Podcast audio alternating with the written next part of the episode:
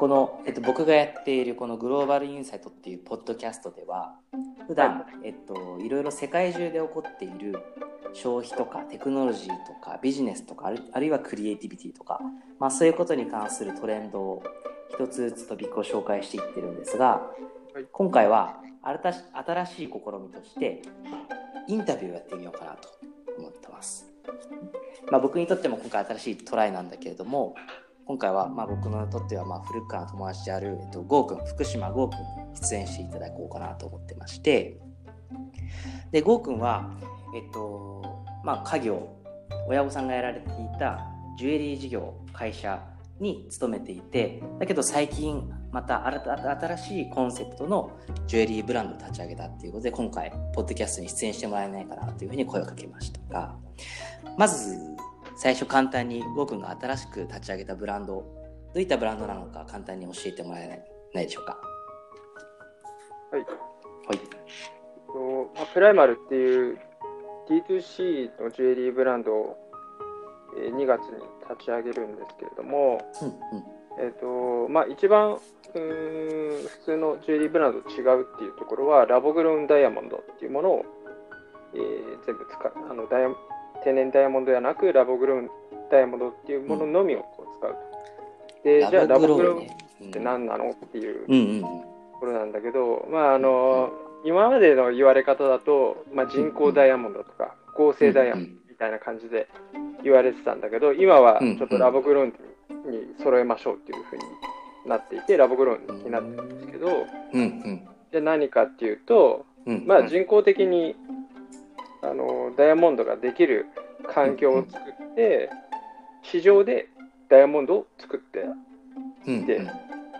でそれで、うん、実際に天然じゃなくて人工的に作られた、えー、ダイヤモンド。ラボグローンね。ラボってことは研究所とか実験室とか。で、グローンっていうのは育つっていう意味なんだけど、実際そのまず場所としては、本当に研究所とかそうそう、研究所で、まあ、一番有名なのは、あのレオナルド・ディカプリオも、あの出資してるダイヤモンド・ファンドリーっていうアメリカの、えー、会社がありますと。でそこはもう1000パターンとか、そのぐらいのもう何パターンか、もう何千パターンっていうのを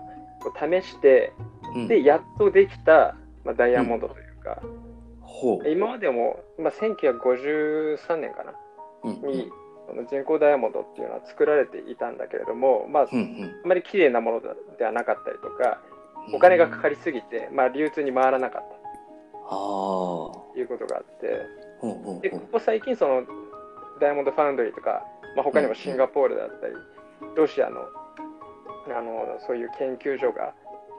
えーまあ、より安価にこう作れるようになってきて、で去年が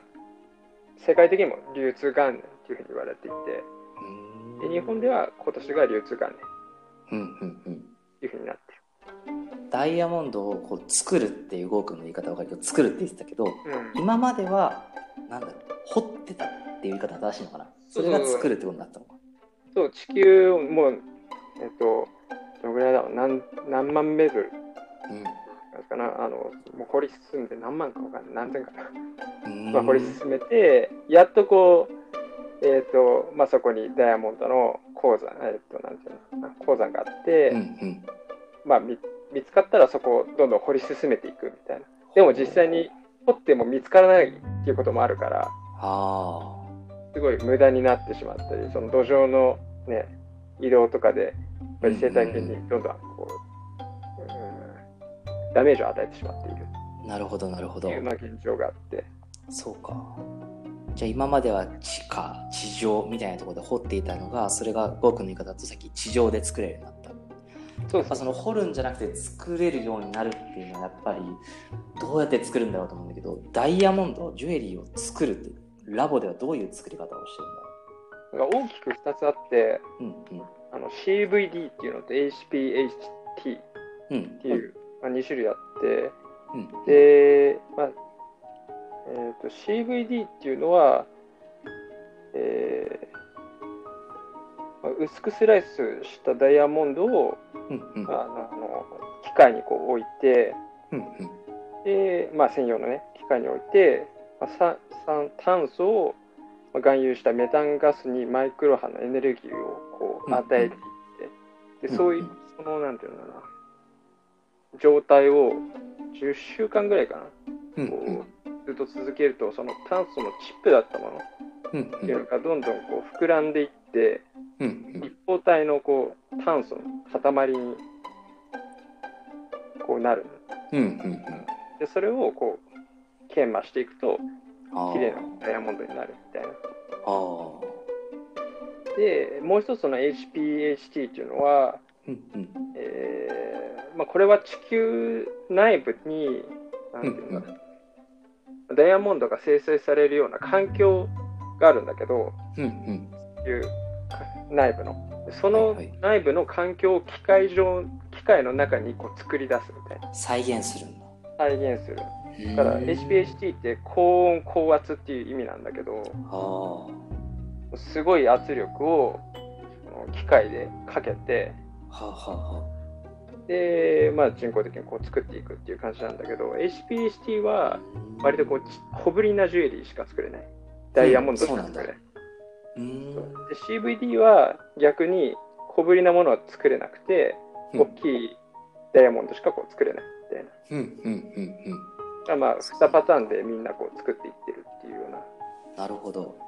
従来の作り方だと、うん、僕あんまりダイヤモンドを買ったことがないんだけれども、うん、研磨される前の状態のものが掘り出されて、うん、そこから研磨されていくっていう作られ方過程になるんだよねきっと。そうそう。あそれがラボグロウンだと研磨される前の状態から作っていって研磨以降は一緒っていう感じ。そうだねそう、あ、そうか。で後者に関してはよりもっと天然のダイヤモンドと同じような環境で作り出してそこから研磨がスタートするっていう。そうそう感じなのかなああそう。かそのなんか実際にそのラボグローンのものとこれまでのものとでそのダイヤモンドといえば輝きみたいなこと言われると思うんだけど、うん、その輝きにはどんな違いがあるとかなんか違いそもそも出るのか出ないのかとか、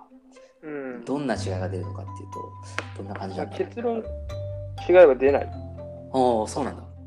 あのプロの鑑定者が見ても区別できない。へえうん、っていうのももう炭素で構想構成されてるから、うん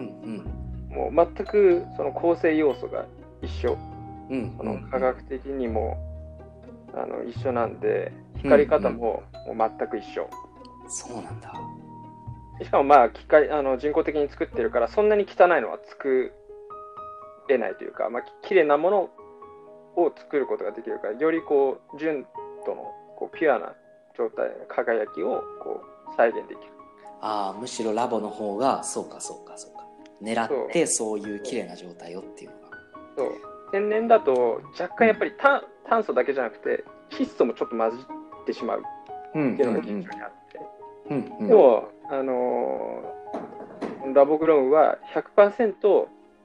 炭素だけでこうできる。ってことはより純度が高くてピュアあの綺麗。そうかそうか。だ天然でもその炭素100%のものもあって、うんうんうん、それはすごい価値が高くなる。珍しくて、うん、混じりっ気のないもの。そうかさっき作り方にあって小さいものを作れる大きいものしか作れないとかっていう話あったけれども輝き以外のその造形、見た目の部分でこうラボだからできるみたいなダイヤモンドとかジュエリーの魅力とかポイントとかってないかラボならではのっていうのはどっかにあるのかな？うんあるものは、まあ、カラーダイヤモンド。ほうほう。あの天然だとピンクダイヤとかブルーダイヤとかっていうのはもう本当に希少で、もう少しもう本当にちっちゃいものだけどもうめちゃめちゃ価値のあるっていうかすごい高いものになるんだけど、人工的にラボグロウンだと人工的にその色を入れるというかあの、まあ、実際にピンクダイヤができるような過程を作ることができるからそうか。今までもう1カラットでもう何百億円みたいなしてたダイヤが、うん、何百万からこうできるみたいな。うん、うん、そっか。カットに関しては、ね、うん、カットに関しては、まあ、あの一緒のカットだから、こうか、うんうんうん、天然とは変わりないけど、まあ、そこは人の技術にあるところで、うん、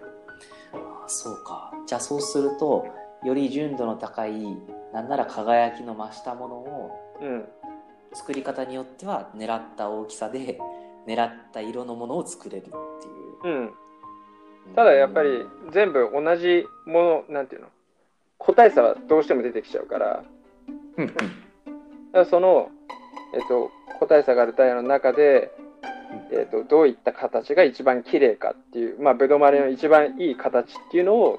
機械的に計算してそのシェイプにこう作り上げていく、まあ、それはもう天然の原石のダイヤモンドも一緒なんだけどうん。そうか、うんうん、そういうふうにさっき天然で何カラットと何億って言っちゃう。それが百万になる。実際その価格、うん、これはゴーくんが実際に作って売っている、うん、あのジュエリーでもいいしあるいは相場のものでもいいんだけど、価格差ってどれぐらいの差が出てくるの、まあ、相場は3、40%今のところ安いっていうのが、まあ、実際のところで、カラーダイヤモンドはもうあの天然に比べたら全然安い。うんうんうん。10分の1以下じゃないかな。あ、カラーダイヤモンドの方が差がより出てくる。うん。あ、そうだよね。もともと天然でカラーのものって希少価値がすごく高いから。ああ、そうか。だけど、まあ、今後どうなっていくかっていうのは分からない。その今価格3、40%だけど、もしかしたらもっとね、あのー、差が出てくるかもしれないし、逆に天然ダイヤモンドのこう需要が減ってくる可能性があるから、そうするとダイヤの価格がこう下がっちゃうじゃん。うん。から、まあ、天然ダイヤモンドの方が落ちて、ダボグロウンにこう近づいてくるっていう可能性はある。そうか。まだね、そこは読めてない。業界としてもラボグローンとかに対して参入するかどうかっていうのもあるし、そう、うん、それを受け入れちゃうと逆にこう、ね、今までやってきた卸業者とかがこうどんどん、ねうん。うん、シュリンクしてっちゃうからそこはね、業界としては受け入れないみたいな方針だったりするんだけどああなるほどな、うん、そこはまだこう変わっていかないといけないというか。うんうんうん。うん、でもその何て言うんだろう。間に入っている業者の人たちっていう話で言うと、うん、ウォー君は今までそういう人たちとも仕事をしていたわけだよね。前の会社というか。というか、まあ、うちの家業がダイヤモンドの卸を天然ダイヤモンドの卸をやってるからまさにそこの業者なわけで、う。ん、ほうそ今までやってきた流れをなんて言うんだろうな、まあ、無視してるじゃないけど、うんうん。まあ、ちょっとその敵をつく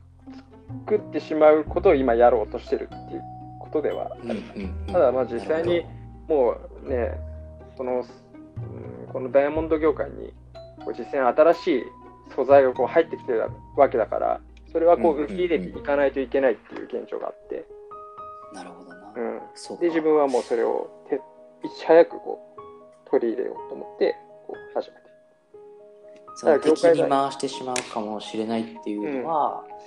うん。えっと宝石を作った作るまでか。作るまでの過程に関わっていた人たちをある意味、スキップしてしまうっていうこと、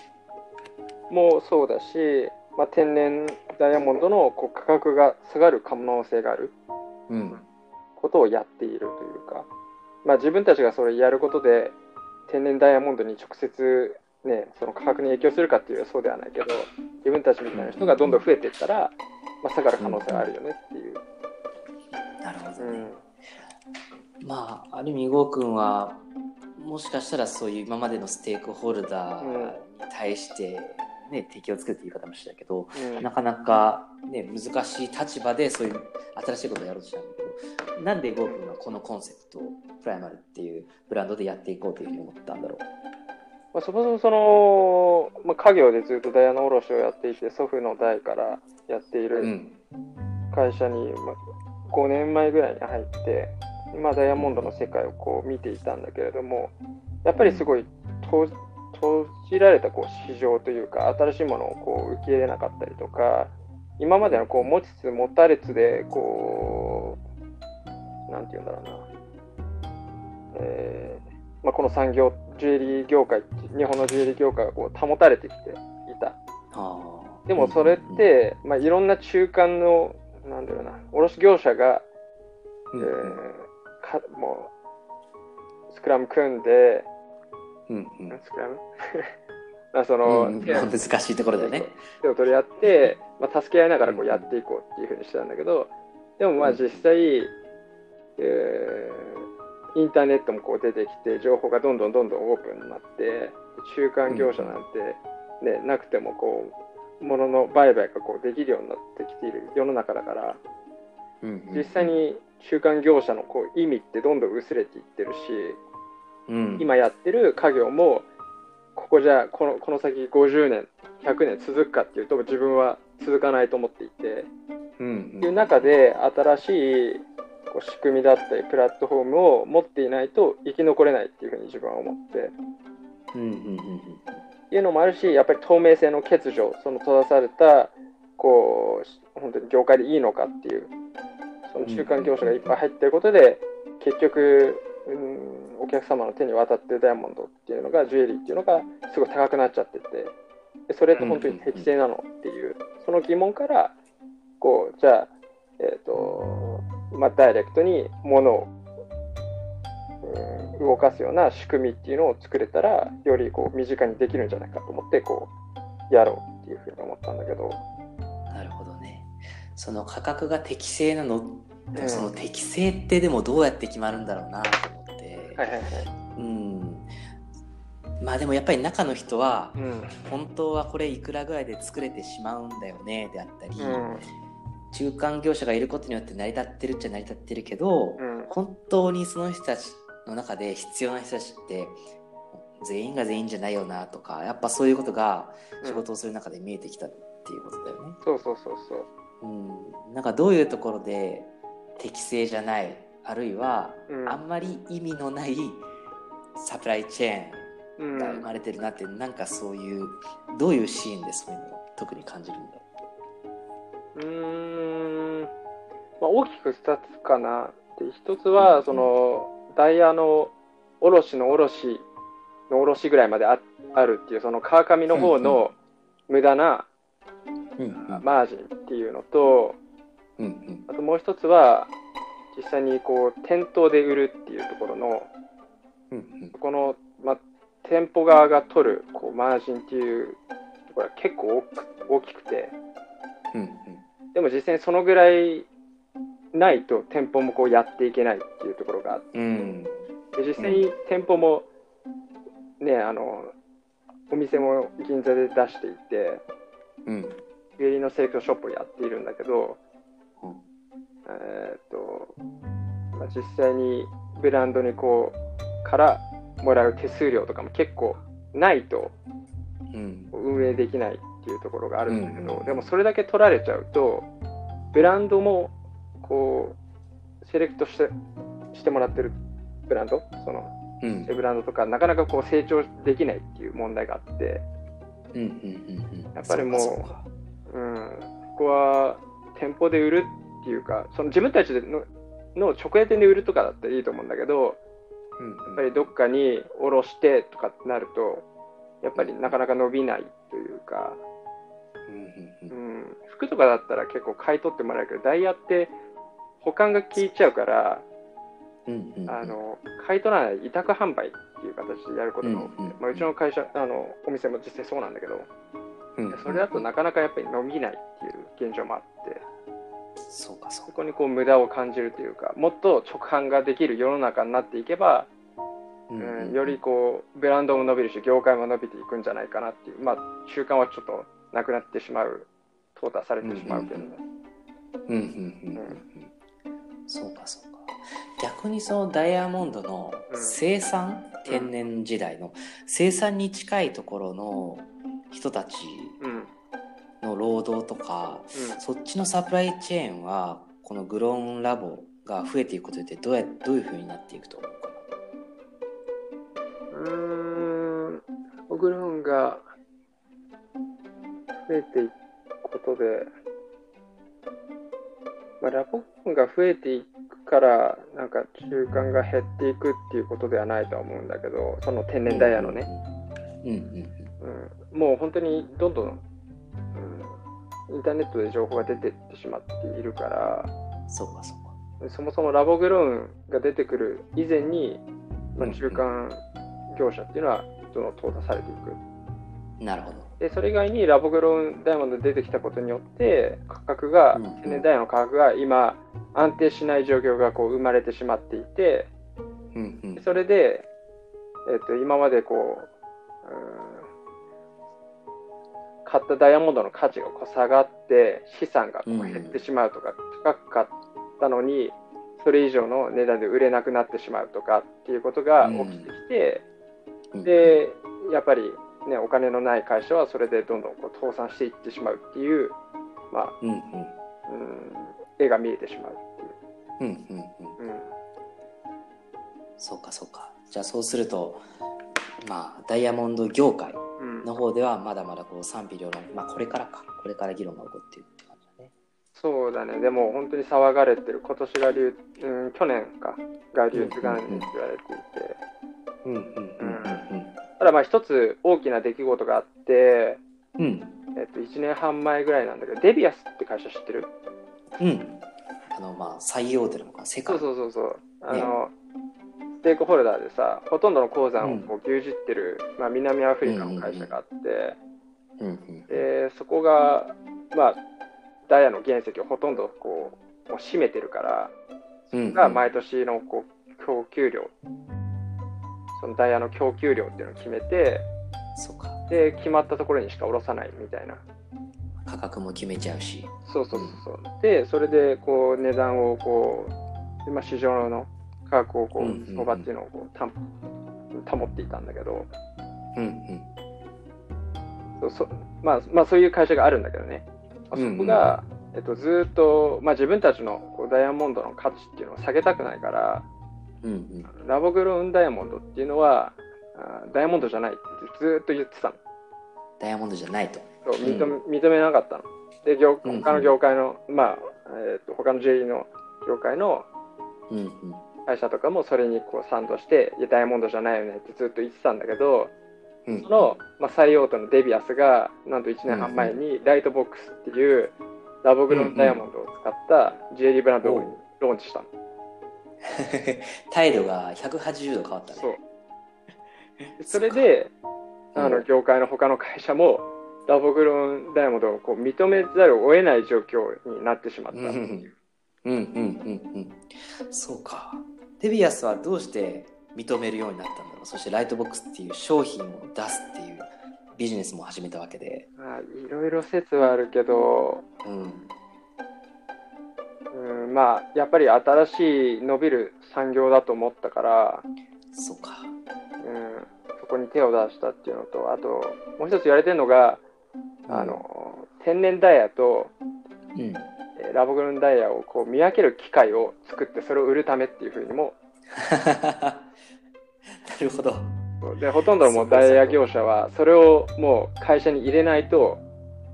もうダメ、ダメというか、取引ができなくなってきてるから、うちの会社も実際に親の会社も入れてるし、50万ぐらいするんだけど、新たな B2B ビジネスが起こってるんだね。そう か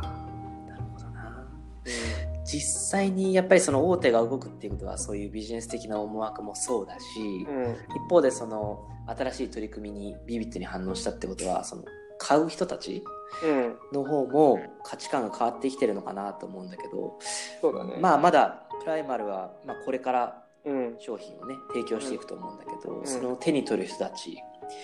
まあそれはシーンにもよると思うんだけど婚約指輪結婚指輪普段使いのプレゼントなのかうん、実際にその手に取る人たちのうん、反応うんとかっていうのはなんか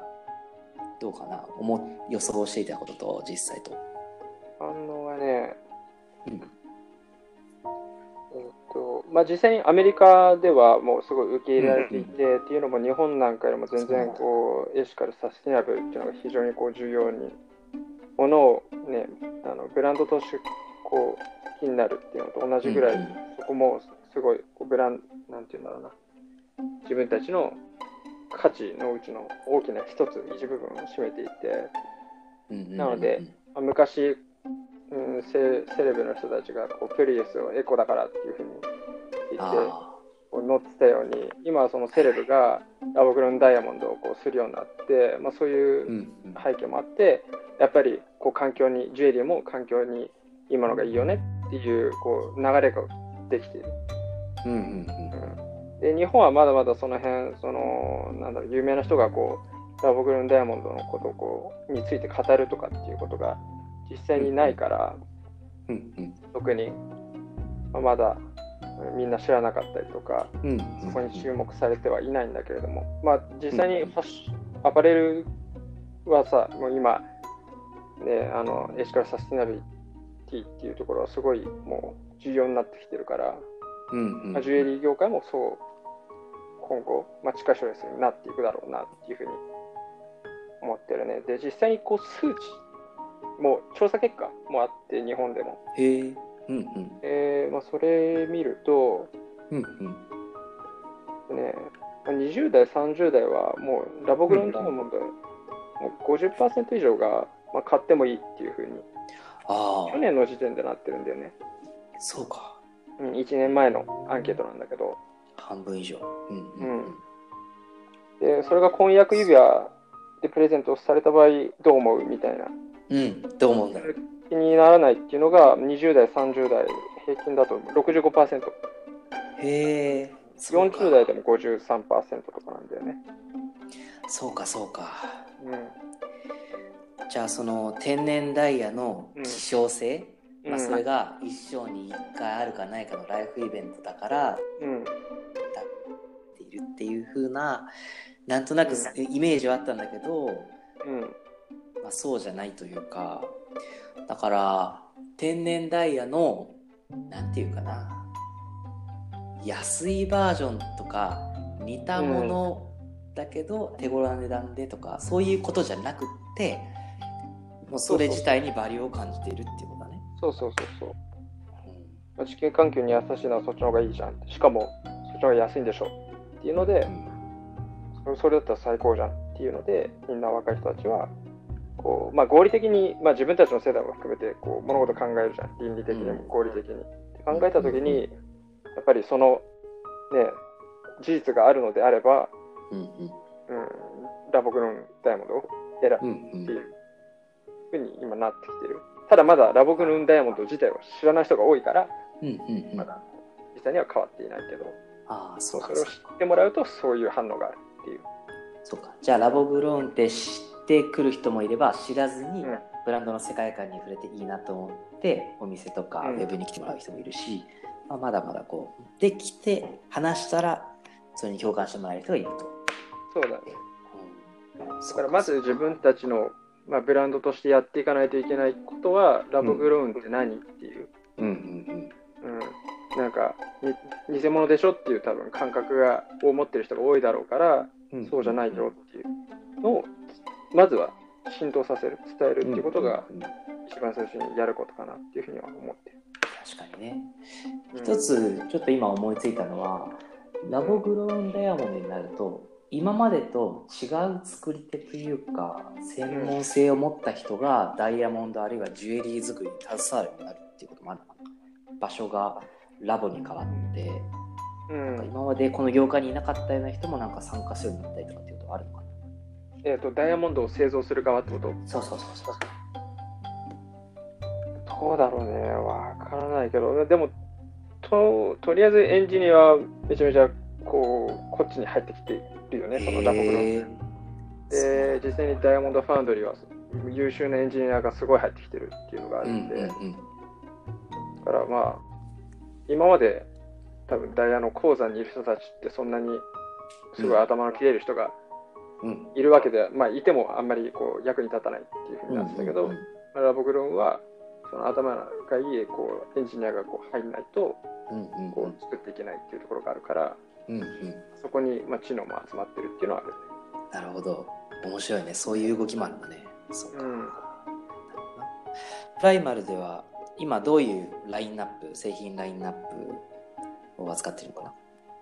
な？ああの一般的なジュエリーブランドと一緒で、うんあのリング、ネックレス、ピアス、ブレスレット、うん。イヤーカフうんっていうのを、まあ、扱っていって、大体、えー、1万から5万とか、そのくらいのプライスが、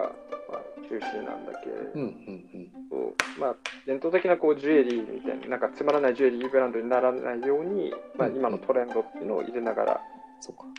うん、意識しながらジュエリーブランドを作ってますね。なるほどなるほど、うん。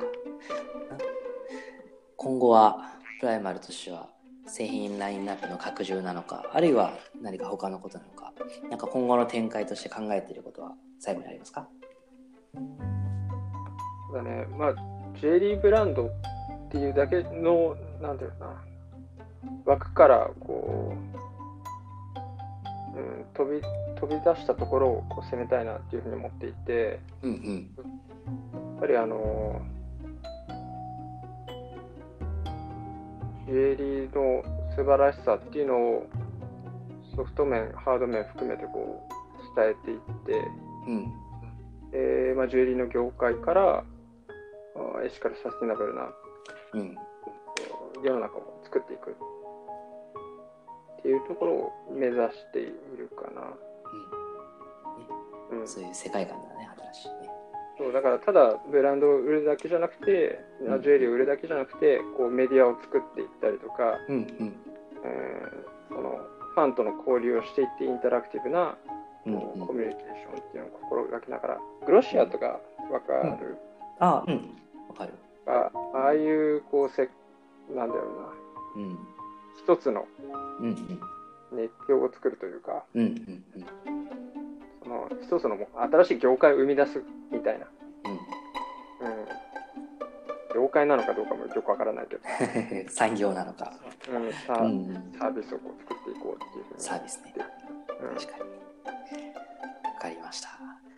じゃあゴーくん今日はどうもありがとう。またプライマルの今後に、はいうん。応援していますんでまた話聞かせてください。はい。ありがとうございます